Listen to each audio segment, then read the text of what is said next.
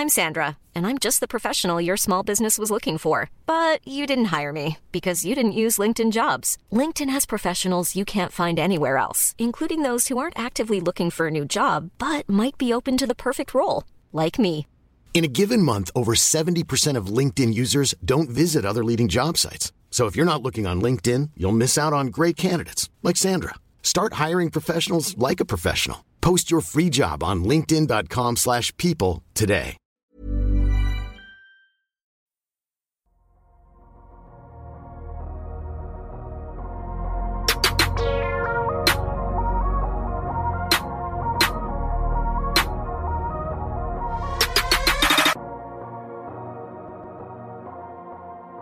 Salut à tous, très heureux de vous retrouver pour ce nouvel épisode du Dunk Hebdo NBA Podcast, podcast exceptionnel parce qu'on va parler des Hawks d'Atlanta et après vérification, on l'avait pas fait depuis 2016 de consacrer un épisode à cette franchise d'Atlanta pour m'accompagner. Alors il y a une équipe qui a vécu un match hier, hein, les supporters du FC Nantes, les supporters de Marseille, tout le monde est content puisqu'il y a eu match nul, alors c'était probablement une des plus grosses purges de cette année en Ligue 1. Ouais.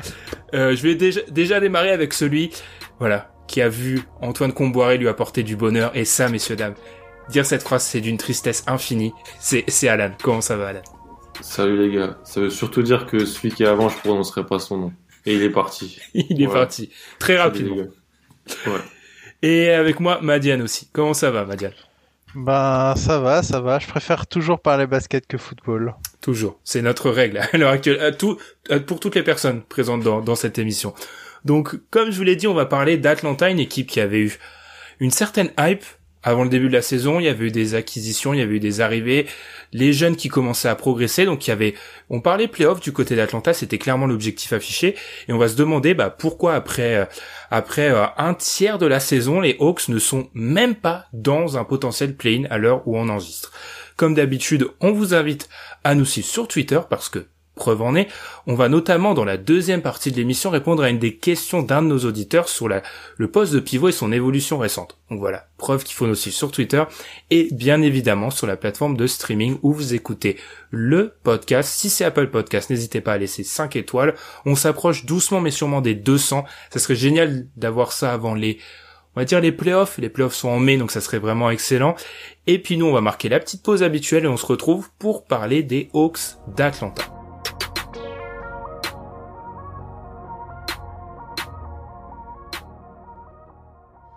12 victoires, 17 défaites, c'est le bilan des Hawks à l'heure où on enregistre ce podcast largement en dessous des 50%, alors que le- leur début de saison avait été pas trop mauvais.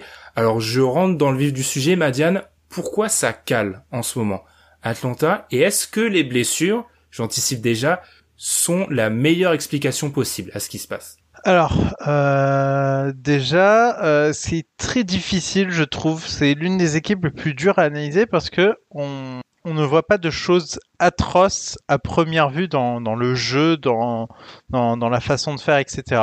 Je vois pas de choses atroces où mes yeux saignent et je me dis bon ok, je comprends pourquoi ils y arrivent pas. Limite, au début, je me suis longtemps posé la question.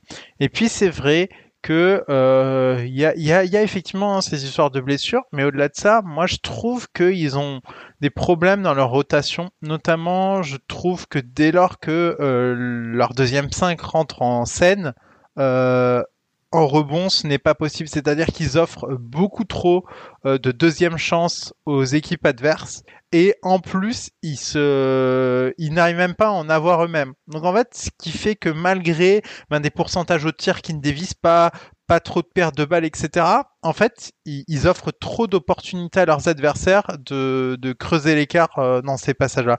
Moi, s'il y a quelque chose à cibler, ce serait plutôt du côté de leur banc. ce qui est extrêmement paradoxal, Alan, parce que on avait mis, ça avait été mis en exergue pendant l'intersaison, la profondeur d'Atlanta. C'est-à-dire qu'on avait, il y avait cet alliage entre les jeunes, euh, l'arrivée de certains vétérans comme Rajon Rondo, Bogdanovic, Danilo Gallinari, qui en devaient en faire une des équipes les plus profondes de la conférence Est. Donc c'est assez marrant de voir que Madiane, euh, quelques semaines après le début de la saison, nous dit le problème d'Atlanta, c'est le banc. Ouais, c'est c'est un aveu, c'est déjà un petit aveu d'échec sur euh, pas l'intersaison en dans sa globalité, mais je pense que les théoriquement les idées d'acquisition étaient bonnes. Juste pour le moment, ça fonctionne pas. ça marche pas en fait. On a des problèmes de continuité.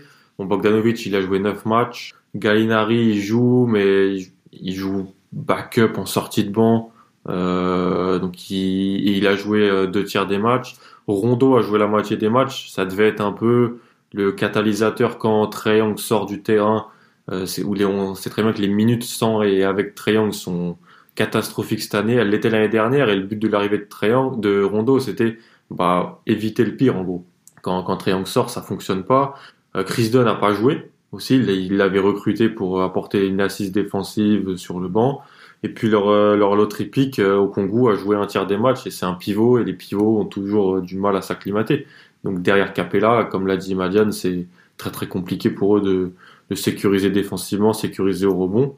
Donc tu as ce manque de continuité un peu avec les blessures, tu as des joueurs qui sous-performent et comme tu l'as dit aussi Ben, ils commencent bien la saison mais c'est une équipe de série. Ils commencent par 4 victoires en 5 matchs, ensuite ils en perdent 4 de suite, ils en regagnent 4 en 5, ils en, et après ils en perdent 6 sur 8. Donc c'est c'est vraiment, t'as l'impression que quand tout va bien, ça va, ils enchaînent les matchs. Et quand ils sont pas en réussite, pas en, il y a pas de cohésion dans cette équipe, il y a pas de, y a pas, y a, y a pas de leader. J'ai l'impression qui fait que on peut remotiver les troupes, on peut essayer de réagir après une grosse défaite. J'ai l'impression qu'en fait, quand ça va pas, ça va pas. Et pour l'instant, on a problème de continuité euh, et en fait des bonnes, des, idées d'acquisition sur le papier bonnes, mais qui fonctionnent pas. Pour ça m'a fait beaucoup penser ce que tu viens de dire à un article The Athletic qui résumait bien la situation des Hawks qui disait qu'il n'y avait pas de euh, alors c'est de l'angli un, un, anglicisme euh, accountability. Donc l'idée que euh, voilà la prise de responsabilité si on peut le traduire comme ça ou l'idée que les personnes voilà bah, prennent leurs responsabilités c'était totalement absent. Je pense que ça s'explique parce que oui vous l'avez dit alors le banc les faiblesses du banc s'expliquent assez facilement par ce manque de continuité. C'est une des cinq équipes qui a le plus subi niveau blessure en termes de matchs manqués par des joueurs de l'effectif. Et puis, euh, il y a, je pense, est-ce qu'on peut déjà dire les gars qu'il y a des erreurs de casting? Je dis ça parce que un des trucs qui m'a le fait plus fait marrer quand j'ai préparé ce podcast, c'est j'écoutais Travis Schlenk, donc le, le JM des Hawks, qui était dans un podcast de The Ringer de Ryan Rossello, et quand on, le journaliste lui demande alors euh, Qu'en est-il de l'arrivée de Rondo? Il fait ah, vraiment c'est génial. Je me rappelle d'un match de pré-saison où il leur a montré des vidéos après le match. Et là je me suis dit on est à un tiers de la saison, je pense qu'il n'y a pas plus marquant pour un vétéran qui était censé un peu stabiliser ta deuxième unité que de dire qu'en gros son impact le plus grand ça a été de voilà rameuter les troupes euh, pour une séance vidéo de pré-saison. Est-ce que vous êtes d'accord déjà pour dire que euh, et puis je, m'étends pas mais Gallinari aussi c'est un spot top shooter, c'est un catch and joueur de catch and shoot mais il est extrêmement lent, je trouve. Enfin, est-ce qu'il n'y a pas déjà quelques heures de casting qui ressortent? En fait, ils ont pris des joueurs euh, sans sans s'enquérir du fait de est-ce que les pièces allaient bien ensemble et est-ce que ça allait euh, donner un ensemble cohérent le truc, c'est que comme c'est une équipe euh, qui euh, joue, et je renvoie à l'excellent podcast sur l'héliocentrisme, qui joue beaucoup autour de Trey Young, c'est c'est très particulier à faire tourner comme genre d'équipe. Parce que c'est une équipe qui va avoir euh, finalement dans son premier 5 des joueurs qui vont moins toucher le ballon qu'habituellement dans, dans, des équipes un peu moins héliocentrées.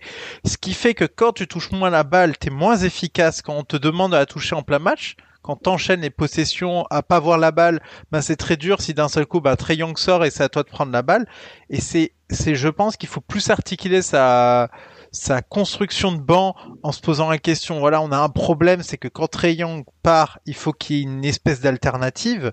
Et euh, c'est ce qu'on a pu voir par exemple aux Rockets où ils ont pu la trouver par exemple à un moment très bien avec Chris Paul.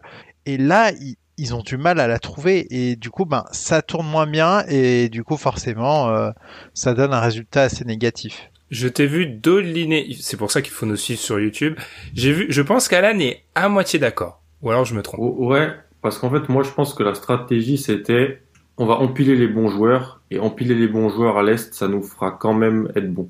En gros ils se sont, je pense qu'ils ont pas trop trop pensé au fit comme tu l'as dit, Madeleine, ils auraient peut-être pu, dû plus y penser, mais ils se sont dit, on a tellement fait jouer de mauvais joueurs NBA dans la rotation sur les deux premières années de Triangle, que si on met que des bons joueurs, ça devrait, ça devrait le faire en fait, ça devrait le faire dans, une conférence Est.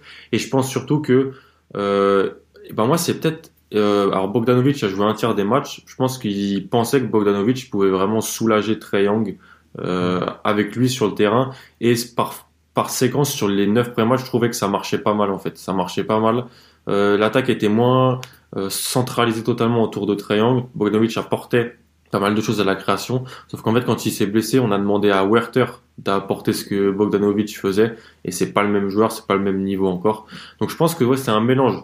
Euh, Madiane a raison sur le fait que c'est une attaque héliocentrée qui marche autour de Triangle.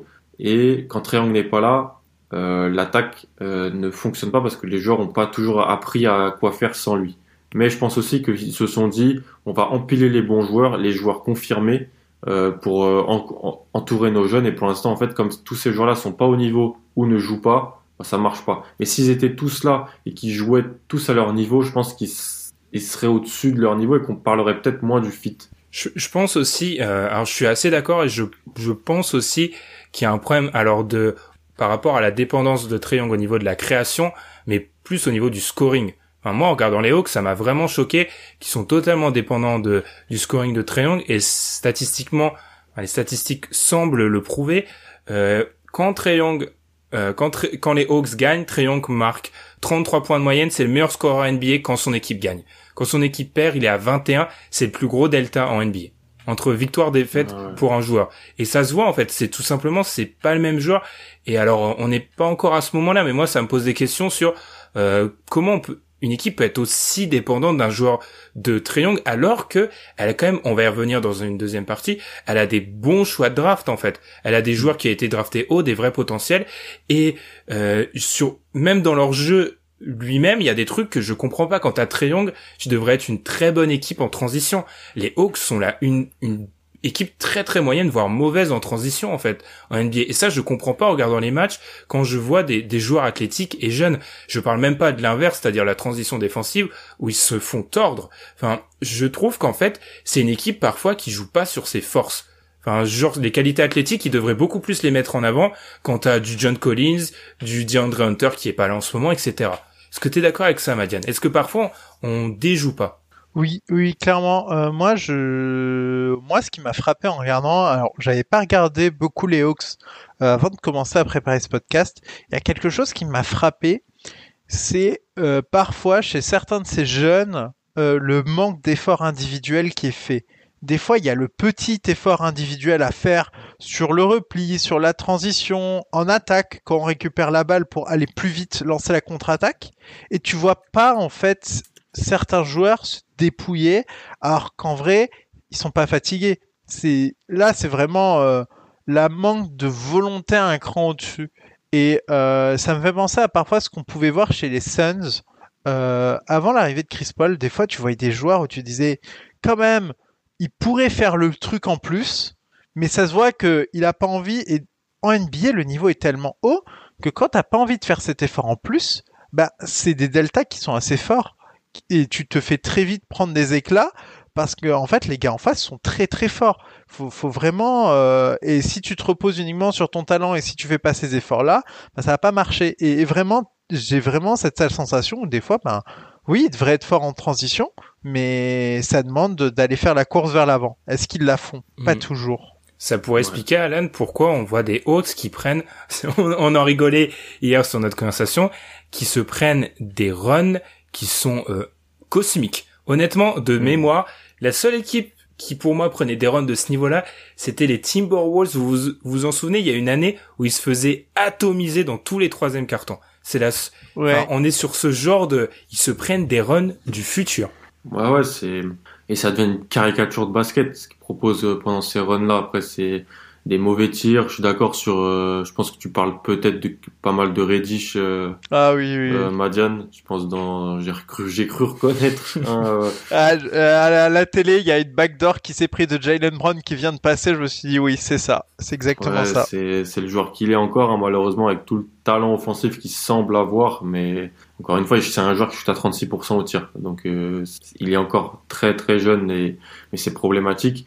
Et ouais, ouais, je, je, je, je suis vraiment d'accord avec ça. Là. Mais ça, encore une fois, une équipe qui se prend des runs, une équipe qui, qui, qui quand elle perd, perd beaucoup de matchs de suite, une équipe qui, euh, sans un ou deux leaders, se fait tordre sur le terrain, c'est une équipe qui a pas de leadership, c'est une équipe qui bah, qui est pas mature quoi, qui est pas qui est pas encore mature et moi ça me ça me renvoie un petit truc que j'ai entendu dans un un podcast de The Ringer comme toi Ben, je crois pas que c'était le même, c'est Kevin O'Connor qui disait en gros l'héliocentrisme c'est bien, mais on met tout sur les épaules d'un mec de 22 ans euh, qui est dans sa troisième saison NBA, aussi fort attaquant soit-il, c'est pas un leader. Très Young, c'est alors oui, il a demandé des garanties, il a, dit je veux gagner, j'aimerais bien faire les playoffs, j'aimerais que l'effectif soit bon, mais il n'est pas non plus si on en croit certaines, certaines choses, c'est pas le leader incontestable du vestiaire.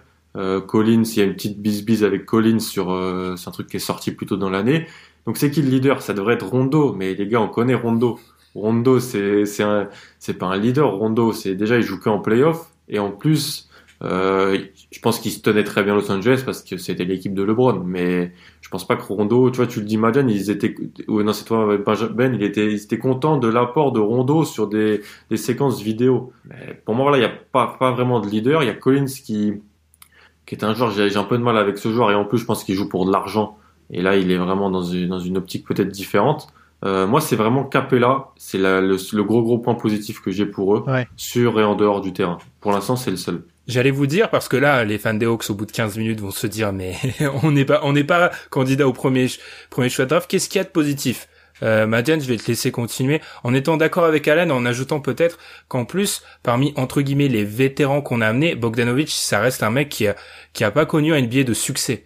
Donc il peut pas avoir cette euh, figure de vétéran. Et Gallinari reste un moi j'ai été traumatisé par la, la vision que j'ai eue de Gallinari qui est enfin bref, qui a un, je trouve le, fantôme de lui-même. Donc c'est vrai qu'il y a ce manque de leadership et on verra à quel point c'est important quand on fera une comparaison. On va le faire plus tard avec euh, Phoenix qui était la hype du côté de l'Ouest et qui marche. Madiane sur les points un peu positifs. Du coup pour Atlanta, euh, Capella, je crois que tu m'en avais parlé avant qu'on commence. C'était un de tes points positifs. Oui, euh, gros point positif Capella. Euh, J'aurais pas pensé qu'il aurait été aussi impactant dans un port. Et justement, en fait, quand Capella sort du terrain, c'est maintenant mon inquiétude pour cette équipe des Hawks. C'est justement quand Capella est pas là, comment tu fais? Donc là, ils ont quelque chose à régler, clairement. Enfin, si t'as vraiment envie d'aller en playoff, faut régler ce problème. Et je pense que c'est pas le plus dur à régler, clairement. Euh, trouver un pivot décent euh, à un moment dans la saison, c'est pas le truc euh, le plus cher et le plus compliqué à, à, faire. À côté de ça, bah, moi je trouve que bah, côté 5 de départ, ok, euh, c'est de lieux sont restrayants, mais euh, ça tient, ça tient sacrément bien la route. Mm. Euh, moi, j'aurais pu avoir beaucoup plus de doutes défensifs sur cette équipe. Alors, ok, c'est compliqué de cacher Triangle. Ok, il y a des fois des switches où je me dis, waouh, qu'est-ce que c'est que ça? Néanmoins, euh, ça, ça a quand même tendance à tenir la route et à pas, à pas être si nul. Et finalement, quand tu vois toutes ces qualités en pied, les absences qu'il y a eu, Enfin, honnêtement, euh, je suis pas si inquiet au final parce que ils sont pas à la rue dans la course à l'ouest, à l'est, pardon. Surtout pas à l'ouest, à l'est. Ils sont pas à la rue. Et euh, pour moi, au vu des qualités qu'affichent leurs 5, le fait que leurs problèmes sont pas si durs à régler, alors ok, il y a certains joueurs à qui il faut mettre un sacré coup de pied au cul, euh, notamment un numéro 22. Bon, euh, il y, a, y a quand même beaucoup de choses qui marchent. Et on, rappelle qu'ils n'avaient pas gagné tant de matchs que ça. Et c'est vrai que c'est très dur de passer d'une équipe qui tankait objectivement et qui perdait énormément de matchs à une équipe qui va jouer les playoffs. Et là, ils sont en train d'essayer de faire un switch et un grand écart. Et peut-être que c'est aussi ça qui est difficile euh, pour eux, c'est que certains efforts que t'as pas été habitué à faire dans les deux dernières années parce que t'étais pas en train de te battre pour chaque victoire et que chaque victoire ne comptait pas, bah là maintenant que tu as envie de jouer les playoffs, chaque victoire compte. Donc c'est peut-être aussi quelque chose qui viendra au fur et à mesure de la saison, cette envie de se faire mal et de se dépasser pour aller chercher un strapontin en playoff. Est-ce qu'il n'y a pas, et on va basculer petit à petit sur notre réflexion sur les, jeunes joueurs des Hawks, est-ce qu'il n'y a pas un paradoxe assez incroyable aussi dans la démarche des Hawks? Je m'explique, je vais m'appuyer sur ce que tu as dit, Madiane, où tu m'as dit c'est vrai pour eux, ce serait pas compliqué d'aller chercher au cours de, la saison un, pivot défensif pour mettre là et un peu euh, arrêter euh, l'hémorragie quand euh, Capella sort. Le problème, c'est que je te répondrai qu'ils ont drafté en hmm. sixième position Onyeka Okongu, est-ce que je l'ai bien dit? Probablement pas, qui a joué qui a joué 91 minutes à l'heure actuelle. Alors il y a eu des blessures en début de saison, mais qui a très peu joué. Est-ce que là, on est, on touche pas aussi une partie du paradoxe de cette saison des Hawks, mais qui globalement touche toutes les équipes qui font, qui ont ce genre de processus-là, c'est qu'il y a un moment où il y a certains jeunes joueurs qui vont à peine enfin, à peine entrer en NBA, vont devoir produire et en particulier pour lui dans un dans un contexte de où tu lui demandes d'être un jeune protecteur de cercle où c'est extrêmement difficile de faire ça dans cette équipe des Hawks. Est-ce que là on touche pas à une des limites du processus? Ouais, je suis d'accord moi. Et comme Reddish, on lui demande d'être un on lui demande Reddish Hunter, on leur demande de défendre les meilleurs ailiers adverses et de mettre à trois points euh, à haut niveau alors que c'est pas des c'était pas des prospects forts sur le catch and shoot c'était des bons shooters pas vraiment des, de bons shooters mais c'est pas des Joe Harris ou des choses comme ça des joueurs qui fitteraient parfaitement avec un triangle par exemple. Euh, mais je suis d'accord je suis d'accord sur ça je suis surtout d'accord sur dans le positif. Le 5 de départ il est bon en fait. Le quatuor euh, triangle Collins Werther qui joue pas de 35 et Capella ils ont un net rating de plus 4 quand ils sont ensemble sur la sur les 315 minutes qu'ils ont joué Pareil pour Hunter. Hunter, quand il était avec Capella et euh, Young, le, net, le rating défensif était à 100 sur les mmh. minutes où ils ont joué. Hunter était super important dans, dans le rôle de Twenty qu'on lui demandait. Il tournait, bah, il tournait quand même à 17 points par match. Moi, ça m'a surpris euh, qu'il qu ait cette progression au tir de sa part. Il était à, à 36% au tir, à 3 points, 51% au tir. Il défendait bien. Euh, alors, il, il, il justifiait peut-être pas déjà ce trade-up où tu montes en 4 pour le chercher l'année dernière, mais il stabilisait vraiment. Et je pense que le 5 Trey Young, Werther, euh, Capella, Hunter et, euh, et Collins, avec tous les problèmes de fit qu'il a, à l'Est, je pense que ça t'apporte une assise. Et ça, c'est un peu, mhm. on revient, en boucle la boucle. On revient à ce que Madiane disait au début. Quand ces joueurs-là sortent, par contre, c'est cata. Ce qui devait pas être le cas avec les achats qui ont été, parce qu'en plus, je regarde, Ben, mais ils ont aussi pris Solo Hill, ils ont aussi pris Tony Snell. Mm. Entre guillemets, des vétérans NBA qui doivent, sur 15 minutes de temps de jeu, pas être atroces. La, vraie nouvelle, c'est comment Solo il a trouvé un contrat. Hein. Désolé de te Solo il a joué tous les matchs avec Atlanta. Et à, et à chaque fois, il, euh, il est pas bon en fait. Non, non, il, il, est, il, est, pas, il est, pas très bon donc. il est pas bon, tu vois. Donc euh, et puis après comme et donc ça, ça donne les blessures font aussi que ça donne des des responsabilités aux jeunes. C'est-à-dire que Reddish, il joue plus. On l'a tenté en porteur de, on le tente en porteur de balle par moment, euh, parce que comme, comme Rondo s'est blessé, euh, c'est Brandon Goodwin qui prend la main quand, quand Triangle sort. Ça crée plein de problèmes. C'est Tom qui expliquait bien ça l'année dernière. C'est quand un de tes joueurs se blesse, bah, c'est un de la hiérarchie plus bas qui prend plus d'importance et donc ton niveau diminue. Et ça, c'est mis en lumière aussi avec les jeunes. On adore les jeunes. Les fans adorent regarder les jeunes, mais les jeunes, ils sont moins bons que des vétérans euh, quand ils sont sur un terrain NBA.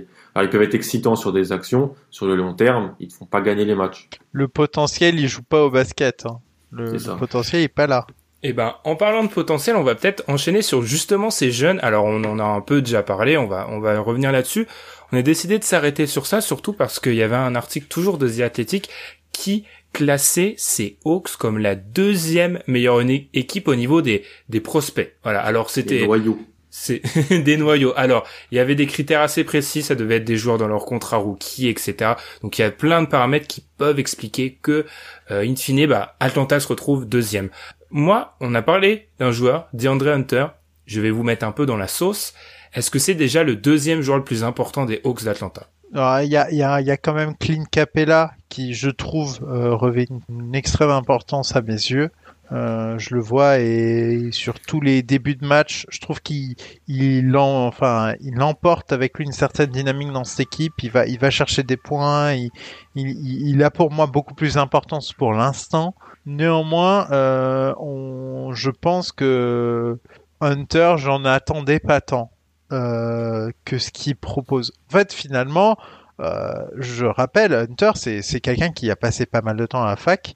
Euh, Alan, tu m'arrêtes si je me trompe. 2 plus 1 en redshirt, donc 3 ans. Voilà. Euh, et quand on compare par exemple un Cam Reddish qui lui était plutôt un espèce de prospect où tu mets tes jetons dessus, euh, si c'est bien, c'est bien, et si ça peut très vite flopper. Enfin, quand on compare les deux, si je m'attendais à un joueur qui affiche ce niveau-là, je me serais plus dit Cam Reddish et je me serais dit Hunter, il est presque à son plafond de, ce qu'on a vu à la fac. Bon, au final, euh, ce qu'il apporte Hunter, c'est beaucoup plus satisfaisant. Donc ouais, Hunter est une très grande satisfaction euh, parmi les nombreux joueurs qu'ils ont draftés ces dernières années. J'ai vu que quand j'ai posé cette question, Alan, pendant de nombreuses secondes, tu t'es demandé est-ce que DeAndre Hunter n'était pas déjà le deuxième, alors, ou alors j'interprète euh, ce que j'ai vu, mais tu t'es vraiment demandé est-ce que c'est pas déjà le cas? Ouais, ouais, parce que, mais parce que je, je surélève toujours les ailiers qui défendent.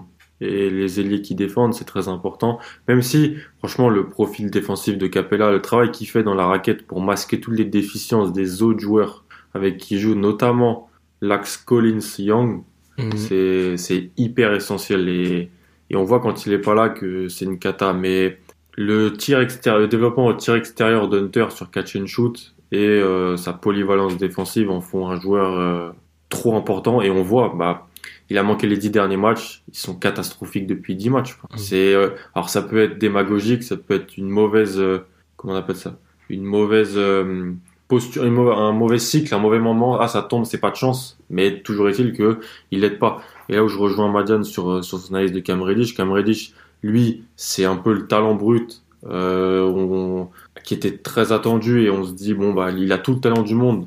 On attend que ça marche Hunter lui il était vu comme un joueur avec un plafond plus plus un, plancher plus haut directement et en vrai c'est ce qui se passe. C'est peut-être pas un joueur qui a un immense potentiel mais pour l'instant il est en train de maximiser ce qu'il sait faire. Je, je, je veux surtout aussi mettre en avant pour un jeune joueur la régularité qu'il a, a eu des Andre Hunter, parce qu'on parle souvent de, euh, on a parlé des variances de cette équipe, comme quoi d'une soirée à une autre au niveau des l'effort, au niveau de voilà de la prise de responsabilité, c'était inconstant. Mais je trouve que quand même DeAndre Hunter a réussi de soir après soir à prouver qu'il était un joueur solide. Donc la question était volontairement un petit peu provocatrice, mais c'était pour prouver que clairement c'est une des satisfactions du côté des Hawks dans une saison qui pour l'instant est un petit peu euh, un petit peu décevante. On est obligé de parler de John Collins maintenant parce que si j'ai posé aussi cette question, c'était pour voir si à un moment quelqu'un allait me parler de John Collins comme le deuxième meilleur joueur le plus important. Et à ma grande surprise, le nom de Capella est revenu.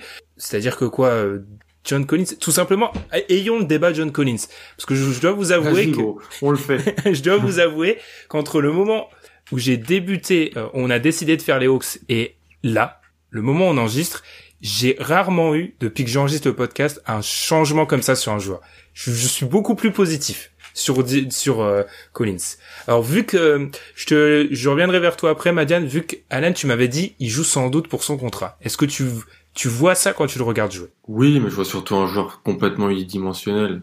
Je vois un fort attaquant. C'est vraiment un fort attaquant. Il est fort en attaque. Il est y a pas y a pas de souci là-dessus. Mais défensivement moi en fait je suis peut-être trop trop peut-être mon schéma de fonctionnement de construction d'équipe qui fonctionne trop dans l'idée mon intérieur doit d'abord défendre et s'il apporte en attaque après c'est bien mes ailiers doivent être polyvalents et mes ch- mes mes mes petits doivent shooter en sortie de dribble et créer parce que c'est un modèle qui a marché mais en même temps c'est bien d'avoir des modèles différents c'est pour ça que j'aime bien les pélicans moi parce qu'ils jouent pas trop comme tout le monde c'est intéressant de voir comment ça Et fonctionne parce qu'il y a Zion. et parce que mais Zion il est bon les gars. Oui. Pas comme John Collins. Même si les deux défendent pas. Ça c'est vrai. Les deux défendent pas. Euh, en fait John Collins, je... l'idée ultime ce serait qu'il joue 5 ou alors ce serait qu'il joue avec un pivot euh, un pivot à la, à la Brook Lopez, c'est-à-dire euh, qui un, un tronc d'arbre qui défend, qui protège le cercle, qui tire à trois points, donc qui lui laisse toute la raquette pour jouer en un contre un des match-ups favorables euh, après des pick and roll ou des choses comme ça. Le problème, c'est qu'il joue avec Capella ou euh, Bruno Fernando ou Okongu. Le seul souci que j'ai avec lui, c'est qu'il a demandé des responsabilités. Il a demandé, euh, bah, il y a un peu le bis-bis avec Trey Young. Et le souci, c'est que quand il joue sans Trey Young, offensivement, c'est pas, c'est pas très très bon niveau. Donc peut-être qu'il est un peu surévalué. Il, est surévalué dans sa capacité à être un bon attaquant sans un fort petit. Mais en même temps, je dois pas lui, rendre à César ce qui est à César en NBA en 2020. Il n'y a pas de joueur à part peut-être euh, et encore Embiid, Davis sont, sont servis par des bons joueurs euh, qui, qui des grands qui font tout tout seul, ça n'existe pas. Madiane, ton avis sur le dossier John Collins Euh, j'ai jamais aimé ce joueur, euh, honnêtement. Ah, c'est une intro, c'est une entrée en matière. non, mais faut. Il y a des fois, il y a des joueurs, on les aime pas. Hein, euh, clairement, moi, j'aime pas en fait ce qu'il est dans le jeu. Je trouve que il, il accepte euh, trop souvent de se faire passer en défense et c'est pas une affaire de je peux pas parce qu'il est athlétique.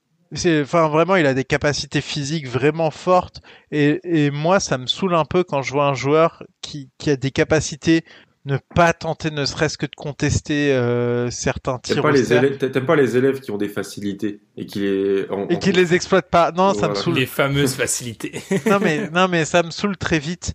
Euh, après oui, euh, offensivement, j'ai pas grand-chose à dire. Hein. C'est c'est un bon joueur.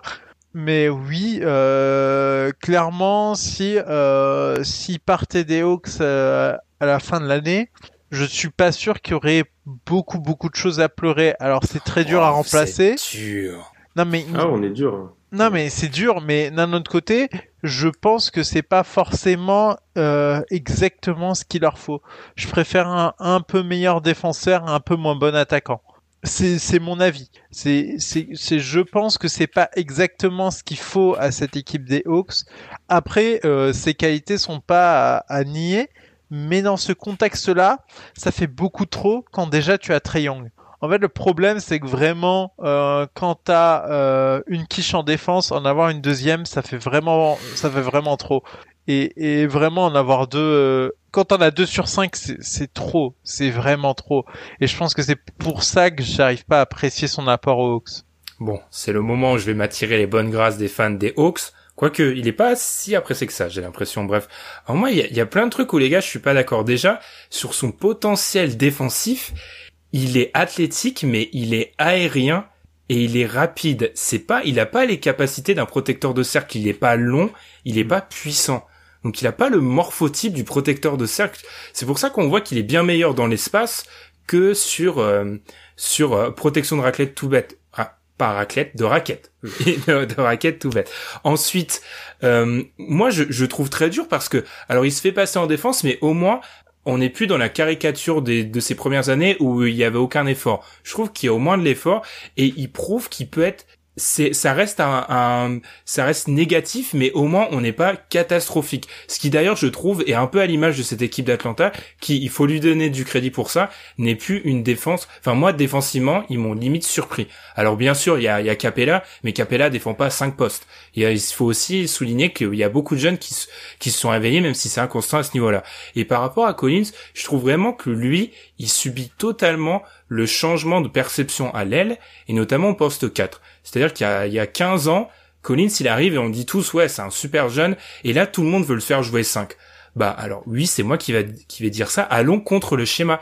Il est trop fort offensivement, John Collins. Enfin, ces deux matchs contre Dallas, euh, il, il, fait tout. Enfin, je me suis je me suis refait euh, toutes ces actions des, des matchs-là. Il y a du post-up, il y a du catch and shoot. Il est capable d'être rollman ou il est trop, il est vraiment très fort en rollman. Enfin, moi, je comprends que je pense qu'il peut pas s'épanouir complètement dans le dans le contexte Hawks, mais ça, ça reste un excellent joueur qui justifierait un trade pour une autre équipe peut-être. Je comprends que Atlanta, il a peut-être trop, il y a peut-être le seul joueur qui va lui poser problème avec un triangle. Mais je trouve globalement que les jugements sont très très durs sur John Collins. Vraiment. Mais en plus, ça, ça pourrait marcher parce que tu le dis, il est bon en rollman. Tu peux dire pick and roll pour euh, euh, Trayon Collins en attaque, ça, ça déboîte tout, hein, mhm. franchement, ça déboîte tout. Après, ça, ça voudrait dire peut-être jouer moins de minutes avec Capella, et là, ça veut dire que tu perds ton assise défensive. En fait, Lloyd Pierce, il peut pas tout faire, et en fait, il a un effectif où il y a des choses qui marchent très bien d'un côté du terrain, et ça marche pas de l'autre, et il y a d'autres associations où ça marche bien d'un côté, et ça marche pas de l'autre. Donc le souci, c'est qu'il est dans cette, dans ce jonglage permanent, avec Collins qui en plus, comme tu as dit, il défend, en fait, je trouve qu'il est, il, prend de la maturité en NBA, en fait. C'est, il est arrivé jeune, c'est un grand. Euh, dans tes premières années NBA, défensivement, dans les appels de switch, dans euh, attention dans, dans le backdoor, les choses comme ça, il en fait moins. Et donc, c'est une, une progression linéaire, je trouve, en défense. Ça sera jamais un gros défenseur, ça sera jamais un, un défenseur euh, plus même, mais ça, il peut être pas négatif. Surtout, la chose la plus intéressante, ce que tu as dit, je pense, Ben, c'est le poste 4. Ça n'existe plus. Mm. Ça n'existe plus.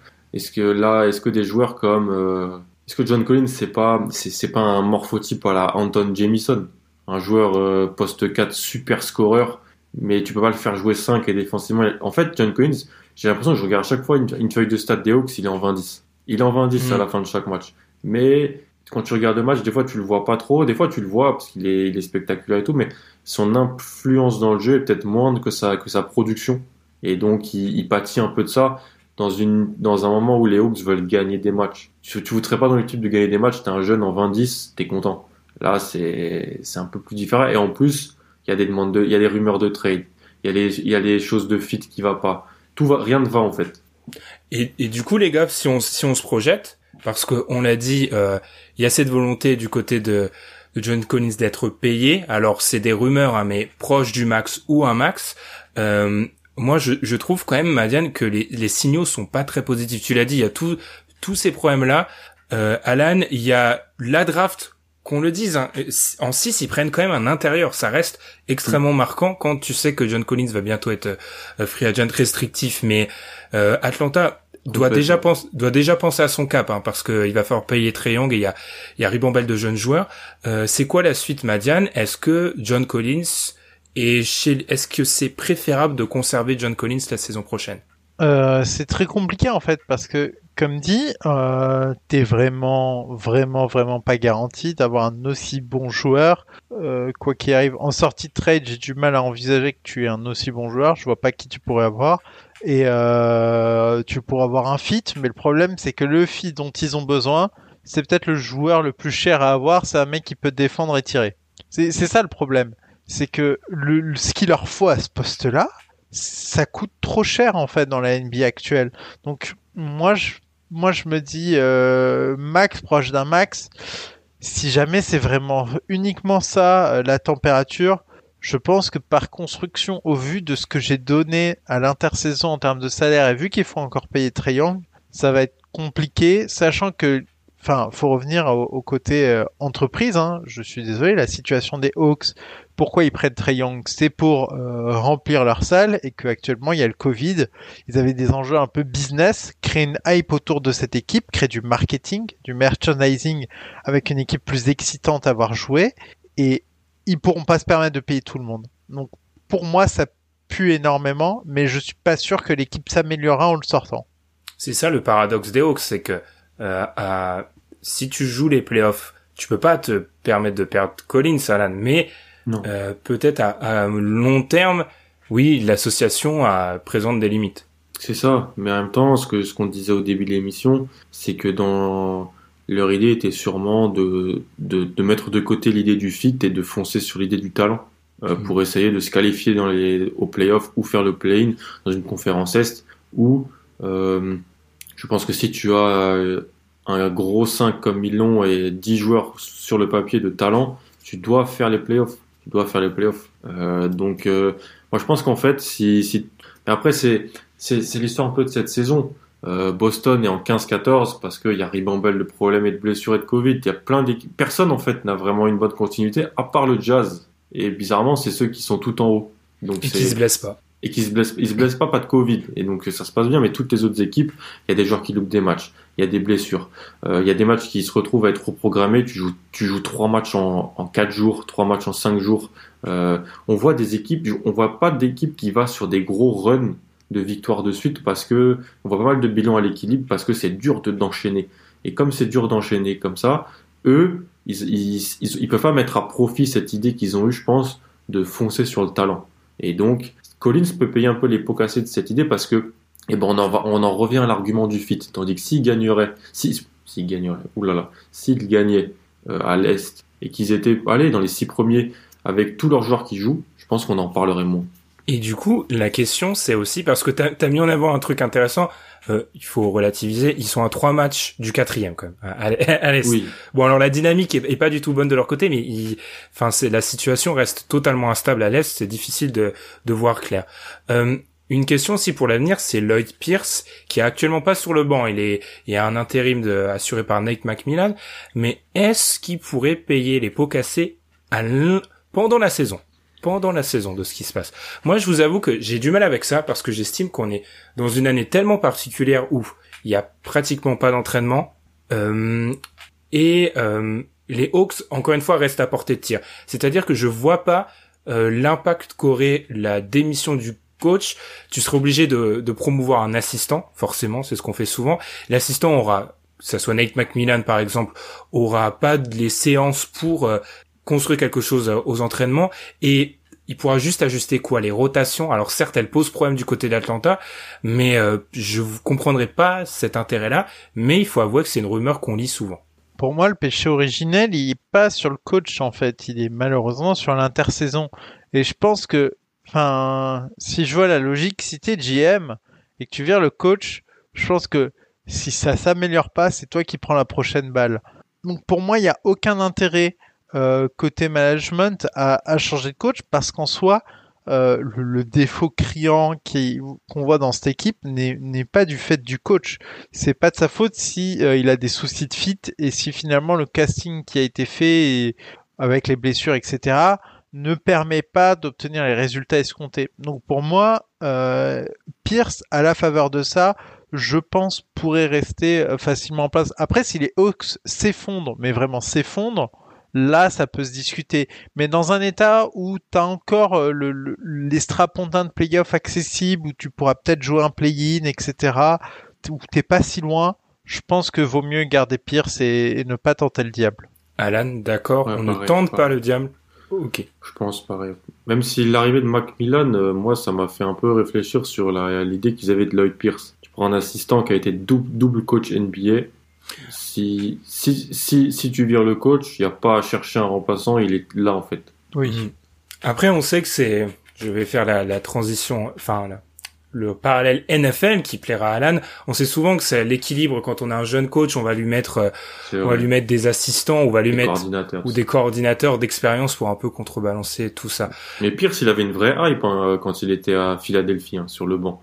Il mmh. a même fait des assistants coach à Team USA et tout. Il est très respecté et tout ça. Et puis euh, il a un impact hors du basket qui est immense à Atlanta exactement, au niveau de la, de la communauté. Un par coach rapport afro-américain là-bas. Coach afro-américain, tout ce qu'il a fait par rapport au mouvement Black Lives Matter, il a beaucoup d'impact. Donc ça, faudra réfléchir aussi quand on sait, on va pas refaire toute l'histoire, que il y a un gros, c'est un, c'est un nœud ça dans la franchise d'Atlanta, les relations entre les communautés.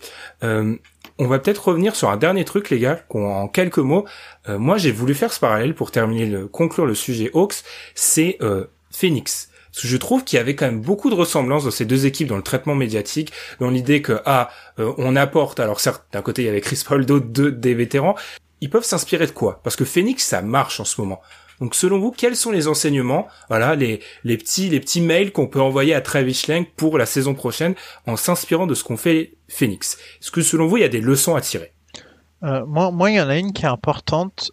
Je trouve dans la transition qu'a qu su faire Phoenix, c'est, je suis désolé, nous sommes dans une ligue de superstars et deux joueurs moyens ne valent pas un joueur très fort. Et, et, et c'est une équation alors c'est sûr, c'est plus dur à attirer, euh, c'est plus compliqué, etc.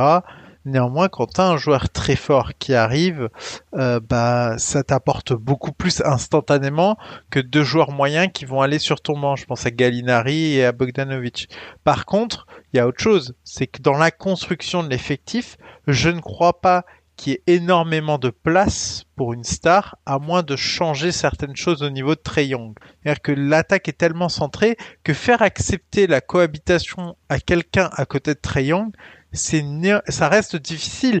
Même quelqu'un du niveau de James Harden a du mal parfois à cohabiter avec Chris Paul et à lui faire accepter ce truc-là. Donc il y avait plus la place chez les Suns qu'il n'y a de place chez les Hawks. Donc à partir de là, moi je pense que l'une des questions à se poser, c'est comment est-ce qu'on établit une alternance dans notre euh, dans notre euh, jeu pour peut-être ne pas laisser Trey Young avoir tout entre les mains. Mais est-ce que est-ce que Trey Young serait capable de l'accepter? C'est autre chose. Oh, la parole est donnée à la team Ice Trey. Qu'est-ce que t'en penses, Alan? Pense déjà que là où Gallinari et Bogdanovic euh, et Rondo, ça, c'est un peu décevant. Un mec comme Jake Crowder et euh, d'autres gars ont un vrai impact du côté de du côté de, Phoenix. Les théoriquement, les deux idées étaient bonnes. À Phoenix, la, la réalité suit la théorie, et à Atlanta, pour l'instant, c'est pas le cas. Euh, je pense aussi que et je pense que bah un mec comme un joueur comme Devin Booker est plus mûr que que Trae Young il est, sont, il est dans sa cinq, cinquième année. Il est drafté en 2015, sixième. Drafté en 2015, là où Trae est drafté en 2018. Il est, c'est plus facile de construire un bas court à ses, à, à, ses côtés parce qu'il peut, il a montré des capacités qu'il pouvait jouer off-ball plutôt dans sa carrière. L'année dernière, il a joué beaucoup avec le ballon en main. Et puis surtout, l'argument, c'est Chris Paul. Euh, moi, franchement, euh, Chris Paul, ça devient comme LeBron Euh, en gros, c'est c'est genre que j'apprends à apprécier et j'apprends à comprendre comment ils sont forts au basket en fait. Euh, avec le comment le temps passe et comment ils arrivent à s'implanter dans pléthore de situations. Euh, Chris Paul à Houston, Chris Paul à OKC et là maintenant Chris Paul à, Phoenix. Alors oui, ce sont des bonnes situations, mais ils te t'élèvent tout de suite une franchise. Euh, là aussi où bah Phoenix a aussi drafté vraiment très haut, peut-être plus haut que ils sont draftés haut quand même Atlanta, mais Eton c'est un premier choix de draft. Euh, le, le, braquage de, de Phoenix c'est Bridges, c'est mhm. Bridges. Est-ce que Hunter peut avoir un, un avenir à la Bridges? Euh, C'est pas impossible dans le type de joueur que, que ce sont. Ça, tu peux y avoir construire un axe assez intéressant là-dessus. Je pense qu'il faut le, le modèle euh, se limite juste à faut que Atlanta attire un All-Star comme euh, comme l'a fait euh, Phoenix. Peut-être pas un du niveau de Chris Paul, mais un, All-Star. Je, pense, si je tirerais une autre conclusion, en fait, elle est elle est liée, mais euh, si attires les vétérans, si tu veux passer cette ce cap-là, il faut aussi que euh, les vétérans soient pas juste des joueurs de banc en fait. Les vétérans peuvent pas être ton, tes 5, 6, 7 et 8e meilleurs joueurs. Parce que alors certes ils auront de l'impact peut-être en dehors du terrain, comme on a, on a dit avec l'anecdote Rondo, mais sur le terrain, leur impact sera mineur. Suffit de voir qu'en réalité, souvenez-vous du, du 5 qu'on a donné les gars, du 5 bon des Hawks, il n'y a pas d'addition de l'intersaison dans ce 5-là en fait. Non. Donc là où Phoenix, il y a Chris Paul, alors qui bien sûr euh, va, va magnifier tout ce qui touche, c'est incroyable, et Jake Crowder qui est dans la, le bon Jake Crowder, parce que parfois c'est un peu compliqué. Donc ouais, à, à voir du côté d'Atlanta, on va conclure comme ça. Atlanta, on a passé plus de 45 minutes. Ouais, environ. D'ailleurs, ils auraient pu prendre Jake Roder, hein, Atlanta. Ils auraient pu, ouais. C'était un joueur qui aurait pu fitter dans l'idée et il y avait l'argent pour. Ils ont préféré un autre profil, comme Gallinari. En plus, je crois que c'est une des de, de tête, c'est une des pires équipes dans le corner à trois points. Il est très bon dans le corner. et lui, il, fait il fait souvent ça, donc ça aurait plutôt collé. Euh, on va finir par répondre à une, des questions de nos d'un de nos auditeurs. Alors, j'avais tweeté avec le compte du site avec une grande ironie euh, parce que Tom avait sorti une stat qui expliquait qu'il y a une seule équipe euh, de l'équipe de la conférence Est qui a un bilan positif contre l'Ouest. J'avais dit trouver un sujet qui vous tient autant à cœur que Tom et la différence Est-Ouest parce qu'il nous en parle souvent. Et Maxime Pic, un de nos auditeurs, nous a posé une question. L'évolution du poste de pivot entre les années actuelles et les 20 dernières années avec quasiment plus un pivot qui ne joue poste bas C'est donc une question qui intéresse beaucoup Maxime. Simple vague ou évolution obligatoire dans le futur? Ça, je sens que c'est une question où Madiane s'est bien préparée. Alors, je lui laisse champ libre. Comment euh, comment as-tu deviné, mon cher Ben? Moi, j'adore ce genre de questions parce que euh, il faut aller chercher euh, plutôt loin. Et au final, moi, je vais vous demander, je vais vous poser une question qui est candidat au MVP cette année vous en dégagez un Jokic. Jokic. Ouais, bah, ils sont à votre avis à combien de fréquences sur ce type de possession? Embiid, il en a pas mal, je pense. Embiid est à 35,5%. Jokic est à 25,8%. Et euh, évidemment, ils sont très efficaces dans cette position. En fait, ce qui est très intéressant, c'est qu'on pose la question, l'année, on a deux monstres qui utilisent énormément ce type de position euh, sur le terrain. Mais en fait, qu'est-ce qui fait qu'on n'est plus à l'ancienne c'est qu'ils ont d'autres cordes à leurs arcs. Et du coup, je pense que euh, si on, doit regarder euh, ces joueurs pour ce qu'ils sont, ils ressemblent pas à nos anciens pivots.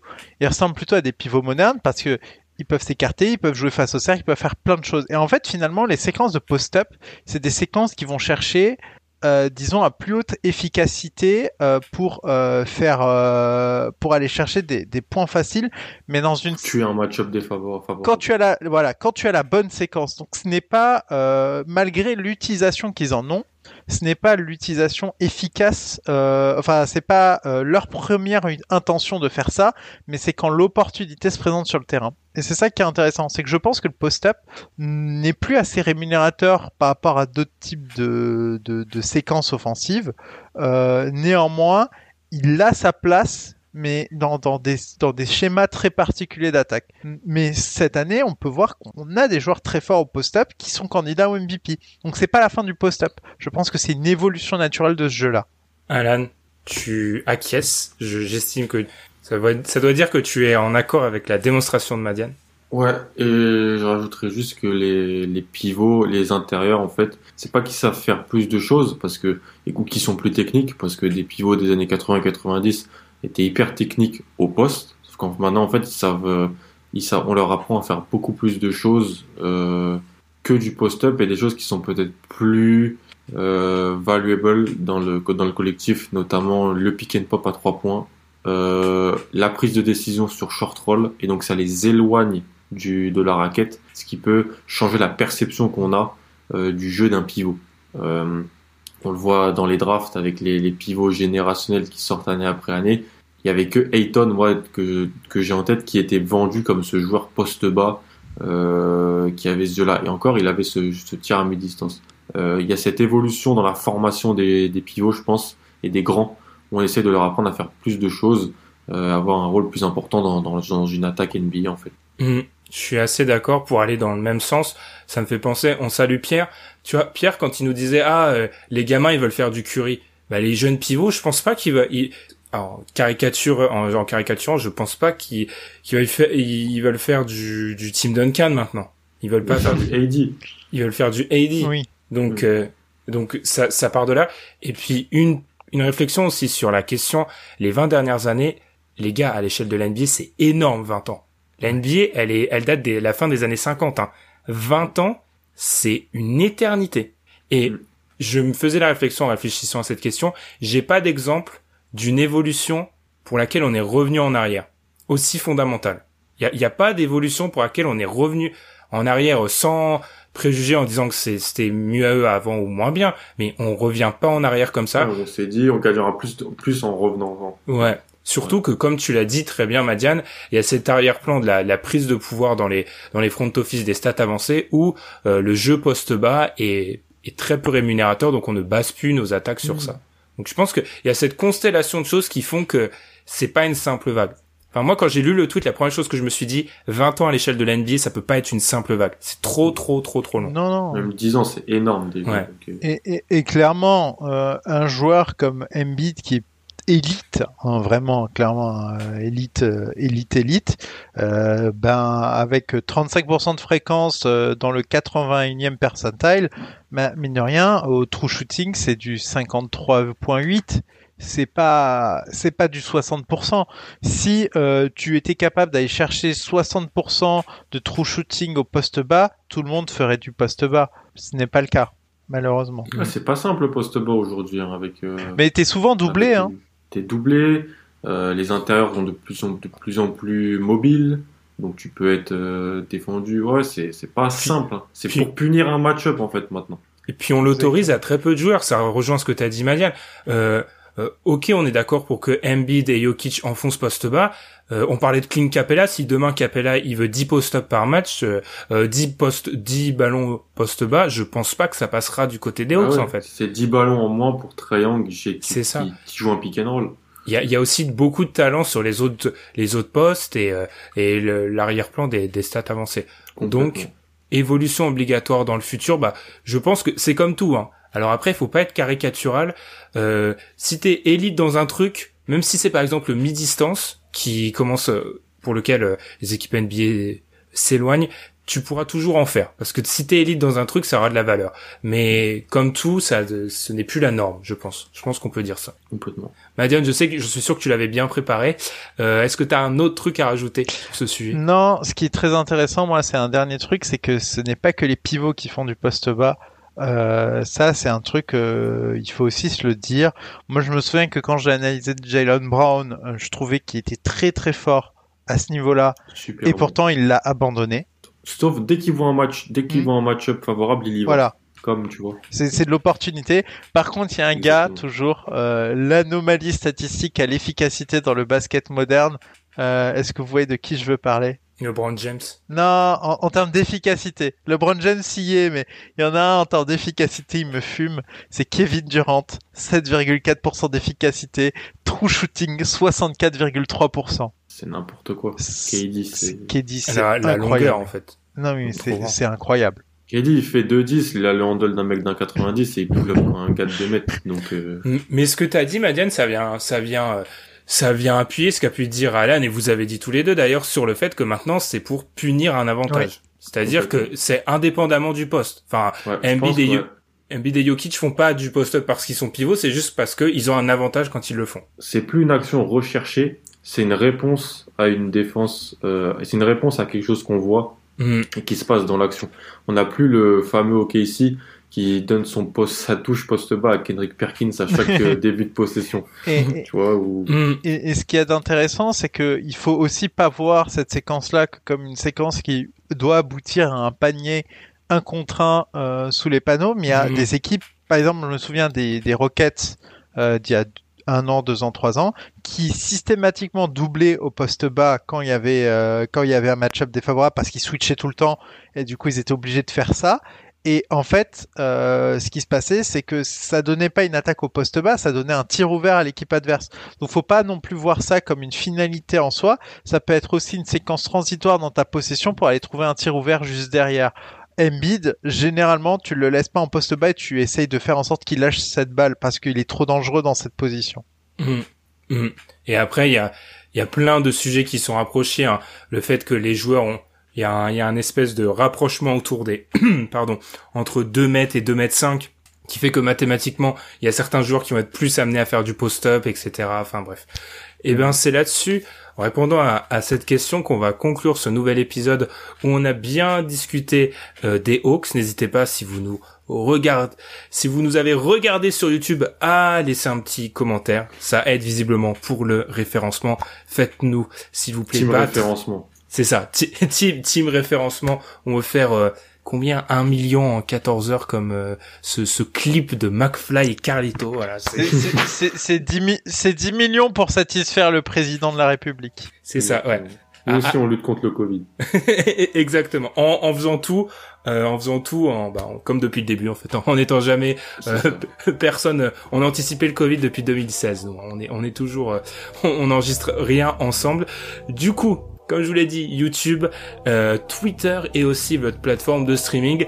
On se retrouve, promis cette fois-ci, la semaine prochaine. On s'était fait une petite, pause pour la, Saint-Valentin. Et puis on vous souhaite une très bonne semaine. Salut.